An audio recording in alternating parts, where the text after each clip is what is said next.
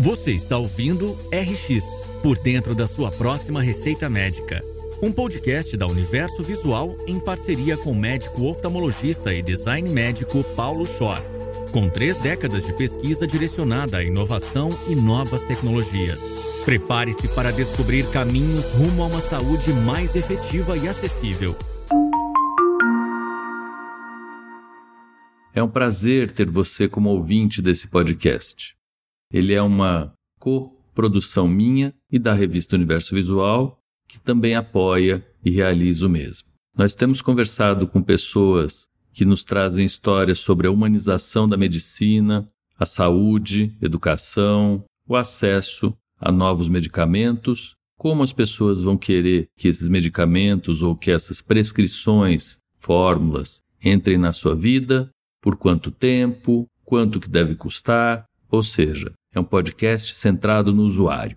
A cada semana eu converso com um convidado ou convidada e na semana seguinte faço a repercussão dessa entrevista. Será um prazer contar com o compartilhamento de vocês desses episódios e também com novas sugestões para próximas pautas. Comentem e sigam nas redes sociais. Obrigado.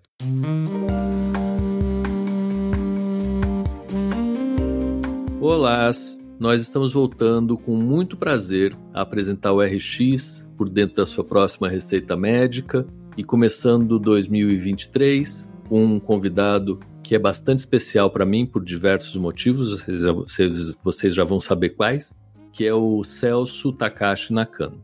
O Celso ele é oftalmologista formado pela USP de São Paulo, com residência na USP de São Paulo também, fez fellowship em catarata, toca e há muitos anos o serviço de oftalmologia que foi durante algum tempo locado no Hospital Santa Cruz. Depois ele vai contar um pouco para a gente da trajetória dele em geral na oftalmologia e tem uma atuação que é fantástica, que eu acho que é uma nota grande para ser aprendida, que ele coloca como trabalho voluntário, mas eu acho que é um trabalho de vida. Então, apesar de ele colocar como voluntário, eu acho que é um um voluntariado muito intenso que imagino que tome um tempo enorme da vida dele e que são a, que é a Associação dos Médicos da Floresta. O Celso começou, e eu entendo isso e eu queria que a gente começasse por aí, com o voluntariado no EDS, que são os Expedicionários da Saúde, que é uma organização sem fins lucrativos, que a gente chamava de ONG, e eu acho que a gente tem um nome importante para isso, que são as organizações sociais, que não têm fins lucrativos, o que não tem importância nenhuma. Depois eu queria também que você falasse disso, se são no sentido de sustentabilidade versus lucro, ou seja, existe uma necessidade de se sustentar, de pagar as pessoas, de ter dinheiro, de conseguir dinheiro para fazer as ações, mas o, o foco do Celso é na floresta. Então, bem-vindo e muitíssimo obrigado pela tua presença, Celso. Muito obrigado, Paulo. É um prazer estar aqui com você né, e com vocês, ouvintes. E é uma oportunidade muito legal né, de poder falar um pouquinho sobre esse projeto né, da Associação Médicos da Floresta, que, como você bem disse, né, virou quase que um projeto de vida mesmo. Né? Então, é uma coisa que hoje eu sinto muito prazer, muito orgulho né, de, de estar fazendo porque junta muitos amigos, muitas pessoas engajadas, né? E querer levar o bem ao próximo, né? Então vou poder explicar a seguir um pouco mais de detalhes sobre isso. Mas até voltando um pouquinho na até na pergunta, né, que você fez, né, e explicou um pouquinho já do início, eu fui realmente convidado, né, há muito tempo atrás, já 2009 para ser exato, a participar né, como médico, como oftalmologista e cirurgião de catarata, que é a minha especialidade dentro da oftalmologia, lá no grupo dos expedicionários da saúde. Ricardo Afonso Ferreira, que é o presidente, né, e hoje se tornou um grande amigo, então ele me convidou, porque eles precisavam de um cirurgião que também topasse uma aventura de operar casos extremamente difíceis e sem condições ideais, né, porque eram centros cirúrgicos de campanha, né, então barracos, barracas, né, assim, logicamente, não eram barracas improvisadas, eram específicas para cirurgias, mas em condições bem diferentes de um hospital, né, numa grande cidade. E aí eu prontamente aceitei o convite, porque me parecia ser bem, não só desafiador, mas também era bem diferente do que eu estava acostumado e, e eu achei um pouquinho de, de espírito aventureiro mesmo. É, e eu fui lá no meio da floresta amazônica, né? Eu lembro que é a região de Sateré-Maué, é a terra do Guaraná. Então, os que não sabem, né? Então, o Guaraná é originário dessa região, Sateré-Maué. E, e, aí eu fui lá, operei, né, com uma equipe, alguns até médicos muito conhecidos atualmente, né, o Wilson Takashi, Fábio Nero, e foi uma experiência incrível, foi incrível porque poder operar nessas condições, mas restabelecer a, a vida de algumas pessoas que estavam praticamente cegas porque não tinham acesso a uma cirurgia de catarata aqui na cidade de São Paulo ou qualquer outra grande capital do Brasil hoje, mais tempo ou menos tempo você acaba tendo acesso a uma cirurgia de qualidade. A gente está se deparando com pessoas estavam sofrendo tanto por conta de uma, uma patologia, né, uma condição reversível, é uma coisa muito gratificante, né, poder participar dessa história, né, do, do restabelecimento da visão e dessa pessoa dentro da própria sociedade que ele, que ele vive. E aí foi só o início da história, né, porque né, tem toda uma mágica, né, das pessoas envolvidas, né, e aí eu pude ter a oportunidade de coordenar a equipe de oftalmologia lá daquele grupo dos inspecionários por quase sete anos seguidos, né, a convite né, do Dr. Ricardo. E foi um grande aprendizado de estar tá rodando várias regiões né, da Amazônia, operando muitos casos difíceis, também aprendendo a fazer articulações com os grandes laboratórios para conseguir apoio, recurso porque sem isso nada funciona, né? Então a gente precisa de ajuda de todo lado e esse lucro ser revertido né, para o crescimento da própria organização e, e para que isso atinja, né, impacte mais pessoas. Mas então, como falei, foi um grande aprendizado e até uma inspiração para depois de um tempo a gente iniciar, fundar essa nova organização chamada Associação Médicos da Floresta quando eu digo nova, mas já estamos indo para o sétimo ano, então já tem bastante tempo né, que uhum. a gente vem trabalhando, levando saúde, levando melhoria de condições de vida para muitas outras regiões do Brasil. Graças a, a lógica, um, um, empurrão, né, um grande incentivo né, do, que eu aprendi na primeira organização que eu participei, né, como voluntário, né, como médico oftalmo e agora sou um dos fundadores e coordenadores né, dessa Associação Médicos da Floresta. Que é sucesso total e vocês são super reconhecidos. E isso me leva à segunda partezinha da história da gente que você já começou a conversar, que é de sustentabilidade. E aí eu lembro uma vez o Yoshiaki, que é um amigo nosso de longa data, que já navegou pelos lados de consertar e dar manutenção para equipamento, comercializar equipamento oftalmológico, enfim. Uma vez eu estava perguntando para o Yoshiaki como é que ele fazia para cobrar o serviço dele. E ele me dizia o seguinte: eu quero ver quanto dinheiro eu quero ter no fim do mês, eu vou dividir pelas horas que eu quero trabalhar e eu vou falar quanto custa cada hora minha. Me pareceu um raciocínio assim muito simplório no começo. Logo depois eu comecei a pensar e é genial, né? é fantástica essa conta que é uma conta que não é uma conta de chegada, né? Ah, eu quero ter 5 milhões e para eu ter 5 milhões, não, não, não o que, que eu quero hoje, né? Que, quanto eu quero trabalhar, quanto eu acho que é importante eu ter tempo para outras coisas. E isso faz com que a gente consiga ter uma sustentabilidade própria, não necessariamente tendo o lucro como o fiel da balança da sustentabilidade. E eu tenho impressão, queria que você comentasse um pouco sobre isso, que isso pode ser o santo grau de quem trabalha em associações ou entidades que não têm fins lucrativos. E aí vou lembrar recentemente minha passagem pelo pessoal de Barretos, do Hospital de Amor, que você deve conhecer também, e que é uma instituição fantástica. Eu não sei como é que os prata lá, o Henrique, consegue dormir e acordar, acordar principalmente sabendo que ele deve de cara algumas dezenas de milhões por mês e que ele pode ter ou não esse dinheiro no fim do mês. Mas eu tenho a impressão de que ele faz a mesma conta do, do Yoshiaki, assim, quanto eu preciso, quanto eu tenho, quanto custa e muito menos do que eu vou fazer, eu vou acumular, eu vou ter tanto no fim da operação. Conta um pouquinho disso, é por aí que se mantém sustentabilidade e como que se mantém a sustentabilidade sem ficar maluco correndo atrás disso?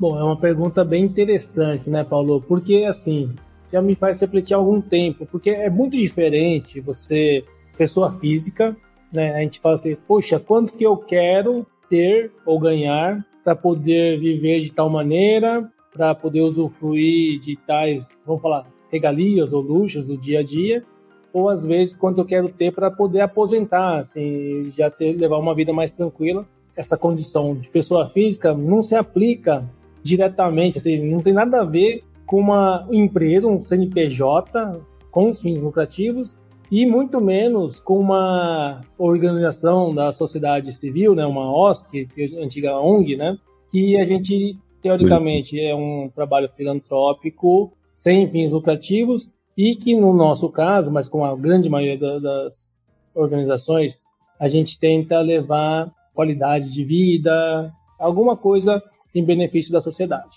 Se você quiser ajudar, né, você vai querer sempre ajudar mais pessoas, impactar mais gente, impactar melhor. Então, diferente de uma pessoa física que, tudo bem, a gente pode sempre querer mais fortunas, né, não pode até ser infinito, mas não precisa. Enquanto que uhum. poder ajudar é, acaba sendo um negócio maior e infinito, sim. Talvez esse é um dilema, né? Porque a gente vai passando ano após ano, se organizando, tentando crescer, atingindo mais pessoas, e os desafios vão se tornando cada vez maiores, né? Então, poxa, para atingir mais pessoas, ir para lugares mais longínquos, né, isolados, precisa de mais recursos, precisa divulgar mais o trabalho para que mais pessoas ou empresas né, ou organizações mundo, mundo afora possam estar tá apoiando a causa e permitindo que esse trabalho seja crescente e, e seja realizado. É diferente. E aí, como você mesmo colocou, né, no começo do, do mês ou do ano, para puxa, o que, que a gente vai fazer né, daqui em diante? Qual que são as metas, curto, médio e longo prazo? Então, se a gente não colocar o pé no chão, né, falar, não, esse ano vamos realizar isso em tais regiões e começar a colocar os pinguinhos nos is, né? Então, vamos é, fazer tais, tais conexões, pedir dinheiro aqui, tentar fazer um evento assim. Se não fizer isso bem organizadamente, não dá certo. Não é tão fácil assim manter uma organização, tanto é que é, eu não vou saber falar o número de estatística exato para vocês, mas grande parte das iniciativas né, dessas organizações da sociedade civil, elas né, acabam morrendo mesmo, né? Porque se você não tiver um mínimo de estratégia, uhum. organizações e também organização e também um fundamento, né? Tem que ter um alicerce meio sólido. Você vai tentar fazer e vai morrer porque não é sustentável. Então existe um vale da morte, né? Então onde várias organizações elas somem, tá? Então hoje, a Médicos da Floresta, tenho certeza que a gente já passou o Vale da Morte, mas sempre é um desafio, né? Então, crescer, para onde crescer, Legal. quanto crescer, é uma decisão que a gente tem que sempre tomar, né? E é, é, é gostoso você colocar uma meta alta, mas ao mesmo tempo dá um fiozinho na barriga. Puxa, será que vai conseguir mesmo? Mas ao outro lado da moeda, que é interessante, como grande parte né, dessas iniciativas, como as nossas, elas dependem muito de, de engajamento das pessoas, quererem ajudar mesmo, doar recurso, né? Então, até financeiro mesmo. Incrivelmente, tem muita gente que, que quer ajudar. Tem muitas pessoas, até com menos recursos, que querem ajudar. E toda ajuda é bem-vinda. Então, é importante que essa ajuda chegue na mão, nas mãos né, de organizações que realmente uhum. consigam botar em prática e levar esse benefício, essa ajuda às pessoas certas. E a gente fica feliz, né? Porque eu, não, eu também não conhecia 10, 15 anos atrás eu não conhecia esse mundo. Aí a gente fica feliz que tem muita gente boa nesse mundo. Na verdade, muito mais gente boa do que gente ruim, né? Então isso é, é muito saber. Acho que as pessoas se atraem, né? Você estando nessa vibe, você acaba atraindo gente que tem esse essa luz interior do bem. Você teve a felicidade, você agarrou com todas as forças essa oportunidade de participar de uma organização social desde cedo. Mas a gente tem uma coincidência, eu falei que ia falar isso, familiar. Meu pai estudou com teu pai na Faculdade de Medicina de Sorocaba, ele falava muito do COSO. e teu pai foi colaborador na Escola Paulista junto comigo, que fui colaborador ou fui chefe de departamento quando a tua irmã estava na Escola Paulista. Então a gente tem uma história aí familiar que se cruza, mas sempre uma história muito assistencial, né? De, de atender um, depois um, depois um. E você foi para um lugar que eu, de algum jeito, tento estar também, que é o lugar da escalabilidade. E você traz de um jeito muito claro, preciso, eu acho que importante, que as ações uh, sociais em grande escala são necessárias, principalmente no país que a gente mora, que é um país muito grande, que tem um acesso muito restrito. E a gente acaba chamando isso de inovação. Então, você é um inovador social, é um inovador no sentido de levar a tecnologia para lugares onde não tem tecnologia.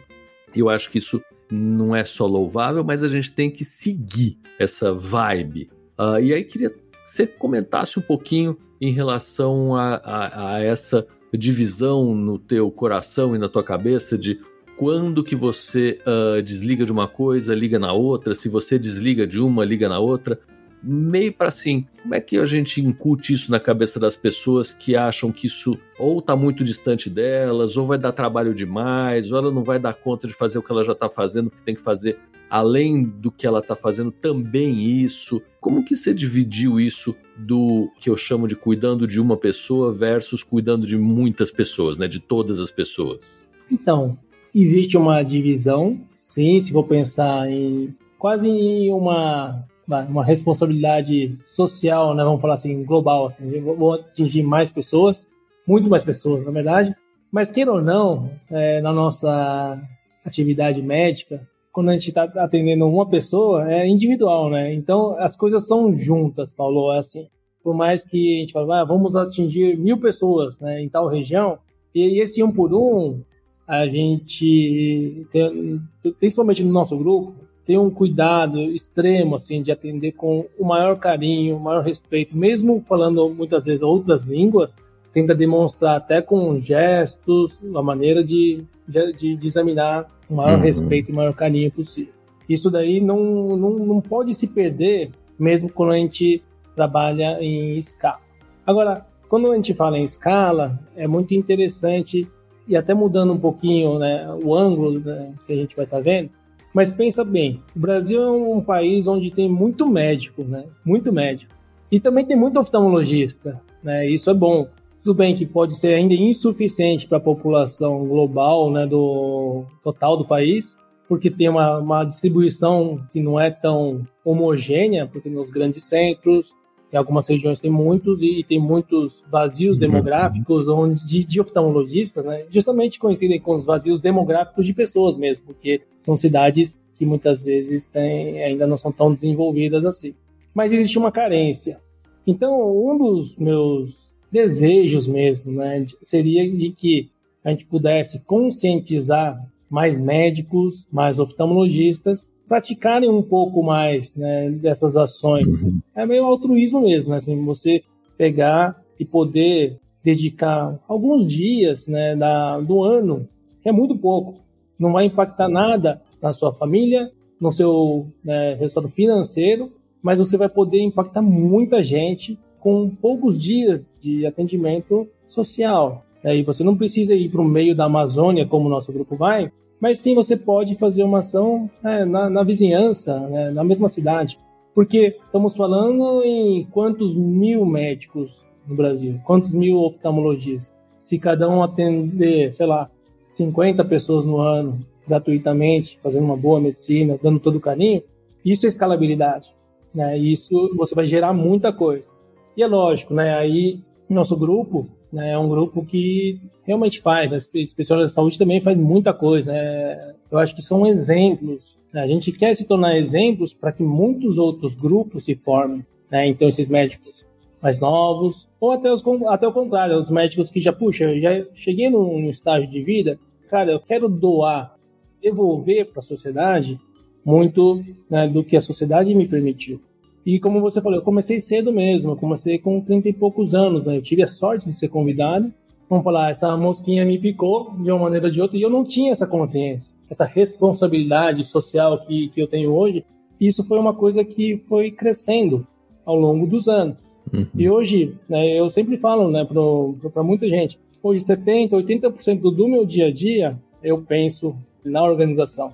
Então isso é um desafio, porque como assim 70%, 80% você dedica a isso e teoricamente não, não tem uma remuneração para isso? Eu não tenho.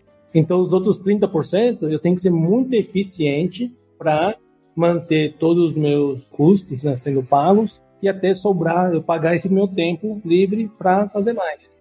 Foi um desafio ao longo do, dos anos que eu mesmo me coloquei. Puxa, é uma coisa que me motiva, que eu gosto, uhum. que eu vou estar tá levando bem para muitas pessoas. Eu vou estar tá incentivando, motivando outras pessoas a se juntarem nesse trabalho.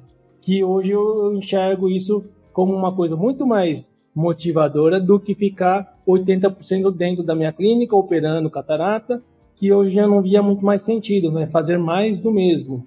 E isso é uma coisa que, se eu pudesse dar uma dica uhum. para o pessoal jovem, vai, puxa, pensa nisso, porque na hora que você tiver quase 50 anos de idade, né, que né, é minha faixa etária, Fala, Poxa, você vai olhar para trás e falar, o que, que você fez? Ah, eu ganhei dinheiro, trabalhei, operei. Mas e aí, que mais? Ah, não, só eu gastei dinheiro, né? Porque como eu ganhei, tudo bem, não está errado. Mas eu garanto que, puxa, já rodei em tantos lugares, né? Já vi tantas histórias, já passei tantos perrengues, tantas aventuras, que tem história para contar, né, para os netos. Né? Então isso é gostoso. Eu acho que você está mais rico. Eu acho que essa riqueza é uma riqueza interior que ninguém tira e te faz brilhar.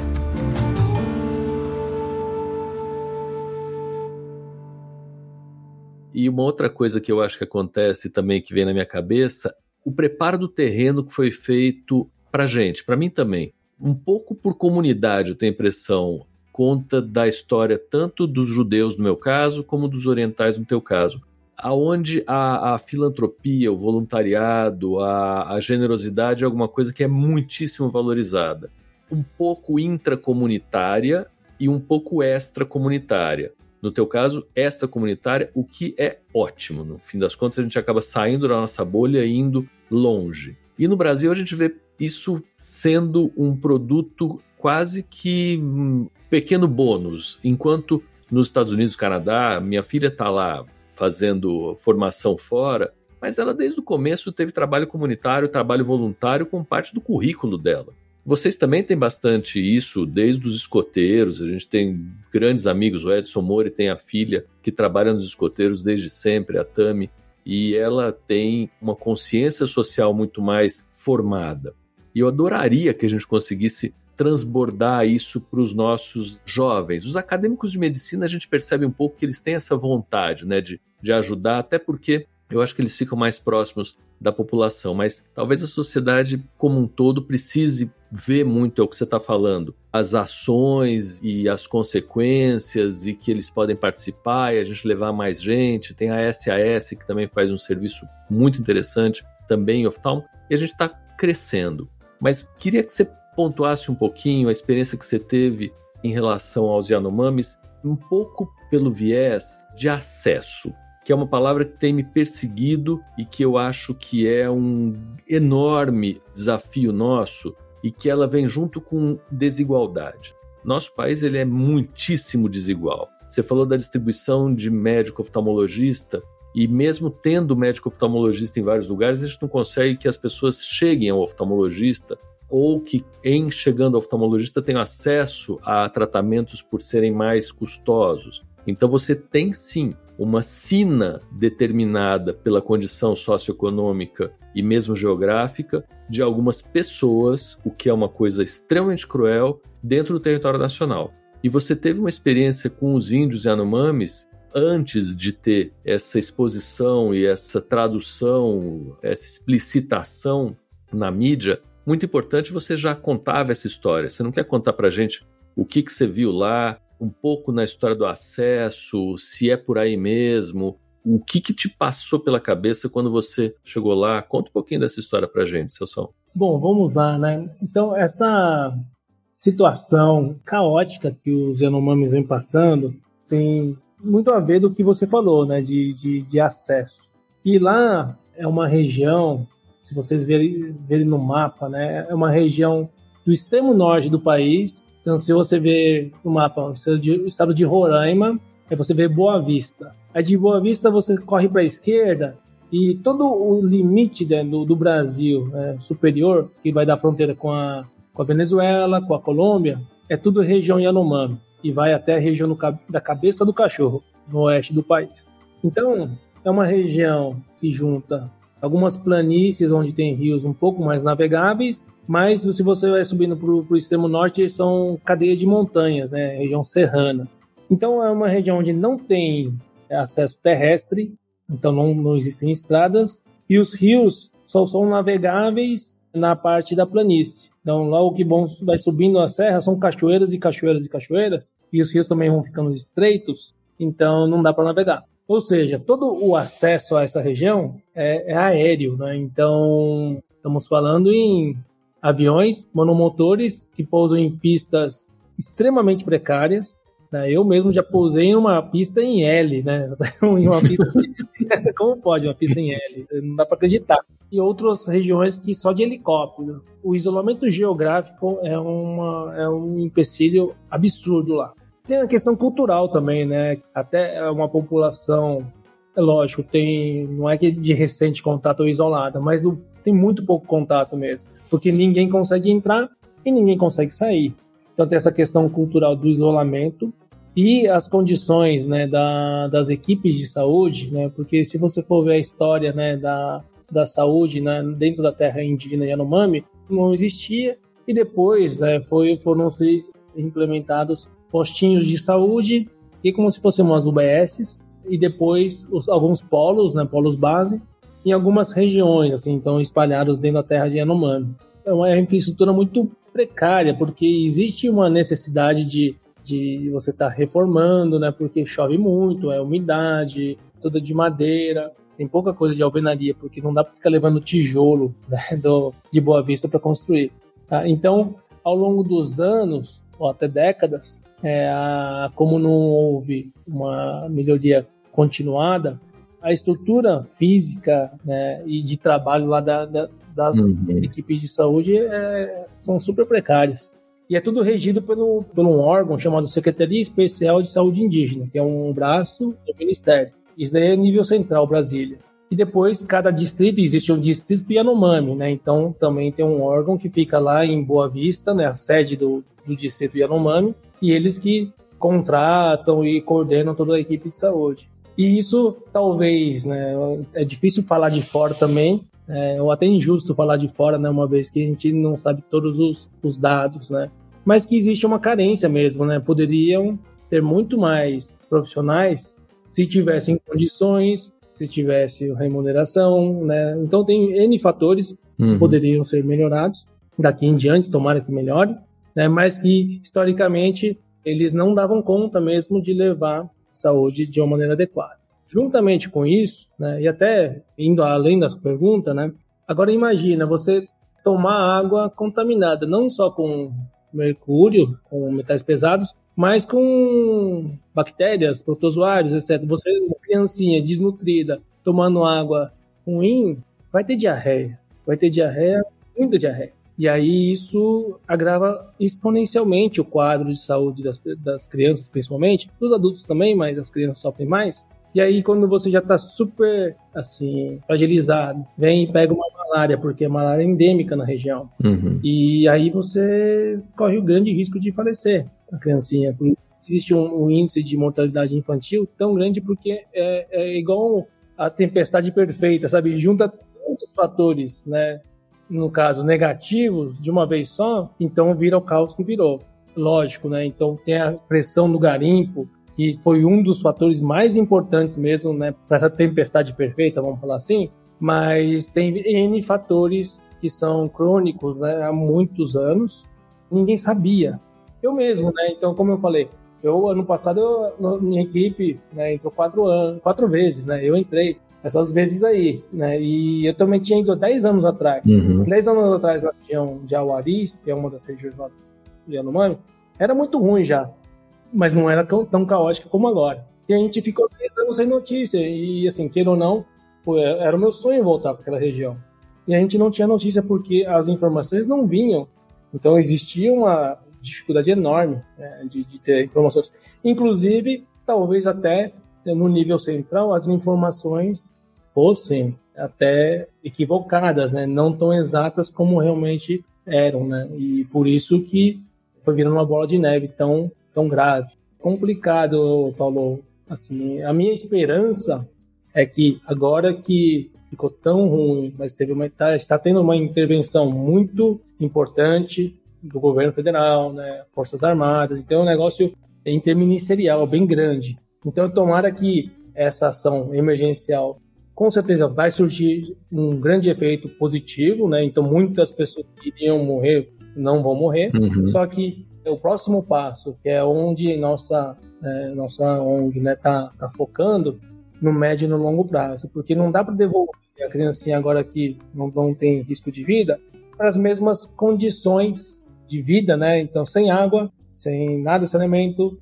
sem um, um projeto, né, de, de sei lá, de agricultura sustentável, né? É lógico, tem que ser culturalmente aceito pra, por eles, mas assim, então tem que ter coisas diferentes do que estavam acontecendo, senão vai voltar daqui a seis meses, um ano, dois anos, a mesma situação. Uhum. Mas hoje tem uma, uma chance única, né? Porque nunca a gente ouviu falar tanto de uma região, então hoje o mundo sabe. Então é lógico, voltar a estaca zero não vai voltar mas pode ser que se não fizer, alguém fizer, mas tem tomara, né? Então essa é a minha esperança, que muitas organizações, o próprio governo, muitos ministérios vão estar tá tomando essa iniciativa, essa ação de fazer coisas diferentes, né? Eu vou pegar carona no que você está falando, concordo e tenho a mesma esperança que você e tenho certeza que pela dramaticidade da história uh, e mesmo pelo protagonismo do Brasil em questões ambientais e Amazônia, a gente tem uma chance meio única. E você fala muito, e eu acho que com muitíssima propriedade, da questão da água, né? Que quão importante é a água até para tracoma, para doenças oculares, para higiene básica, aquela história de né, lava a mão para não pegar Covid, vai lavar a mão com qual água? Vou lavar a mão para não pegar Covid. Você cita isso com muitíssima propriedade.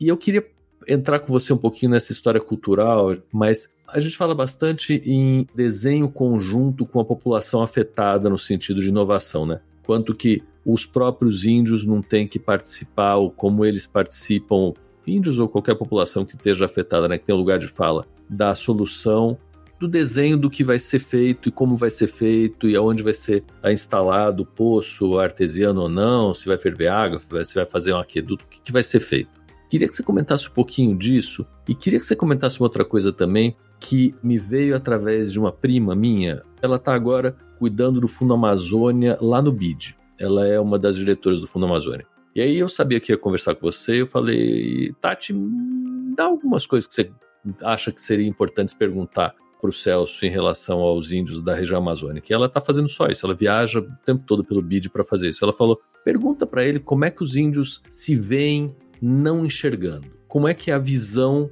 para os índios? Se isso é alguma coisa que te passou pela cabeça, te chamou a atenção um pouco nesse lugar de cultura própria e quanto que a gente, eu com certeza não entendo nada da cultura dos índios e você sim começa a entender e começa a trazer para lugares de desenvolvimento tecnológico ou de possibilidade de entrega de soluções a tradução do que você viu lá. Isso o médico é muito bom nisso, né? A gente é treinado para ouvir do paciente coisas, a gente sabe como é que a tecnologia pode ser empregada e a gente tenta de um jeito ou de outro personalizar, customizar essa entrega. Como a gente pode ajudar e o que, que eles de verdade enxergam ou não enxergam e têm como prioridade?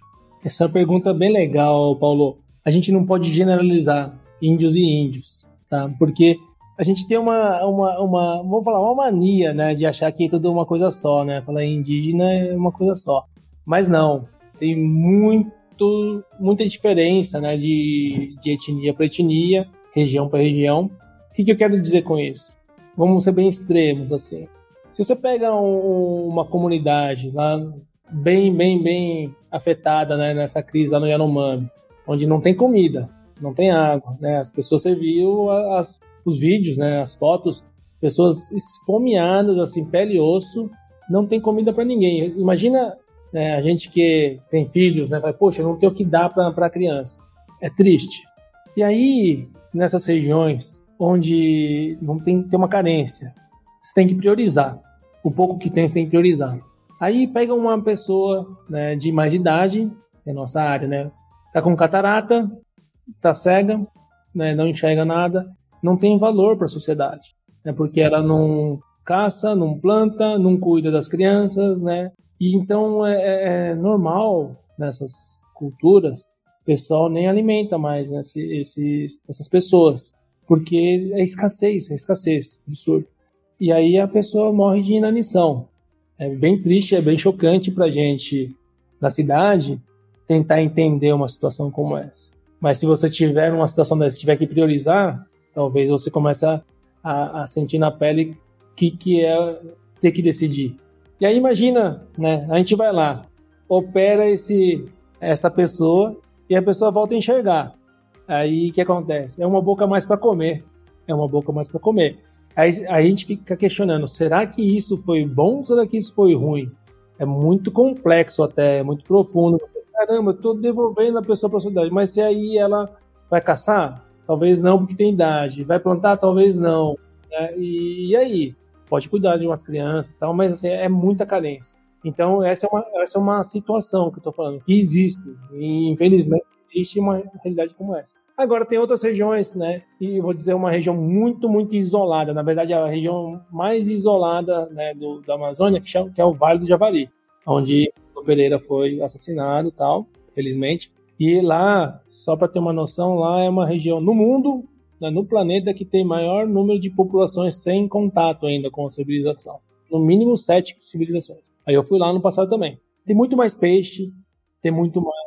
Lá os rios, né, são mais planos, tem muito rio, tem, muito, tem muita caça, muito peixe. Eles plantam mais, tem mais frutas. Até o número de pessoas de mais idade é maior.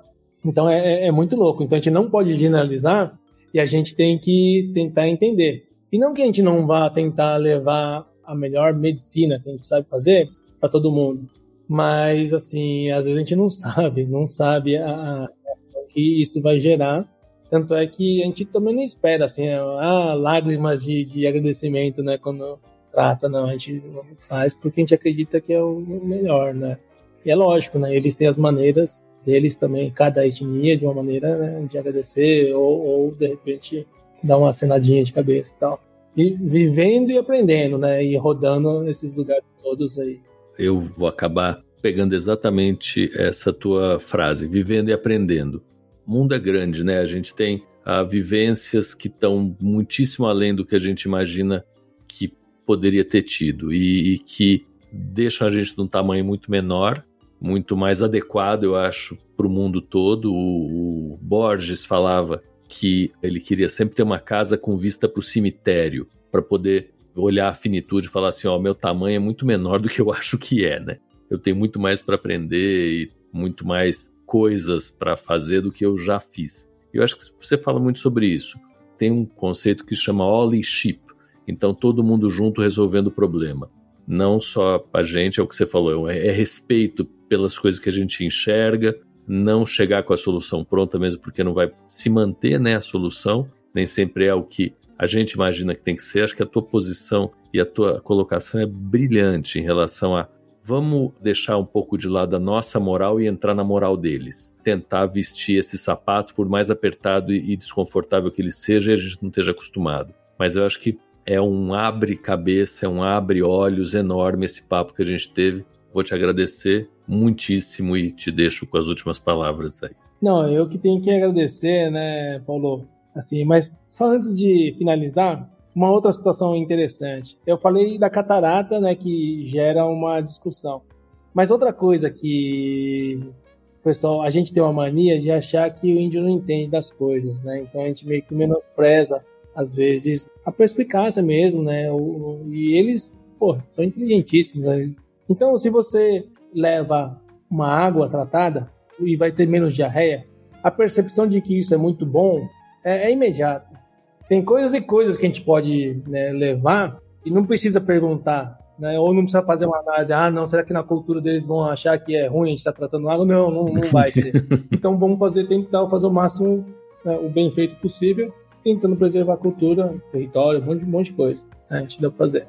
Obrigado, Paulo. Obrigado pela oportunidade de dividir um pouquinho. Eu sei que é muita coisa, né, para falar. Dá para falar, acho que sei lá, vários dias seguidos, né? Com vários tópicos. Uhum. Espero que as pessoas que tenham ouvido essas palavras, hein, essa conversa, pelo menos tenham um pouco mais de curiosidade, né? De conhecer um pouco mais essas culturas, essas regiões.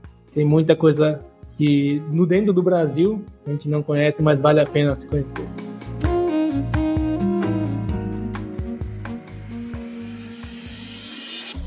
Você acabou de ouvir RX por dentro da sua próxima receita médica com Paulo Schor. Aproveite para se inscrever em nosso canal e acompanhar semanalmente as histórias e repercussões que serão apresentadas por aqui. Siga também as nossas redes sociais, arroba Revista Universo Visual e arroba Paulo Schor.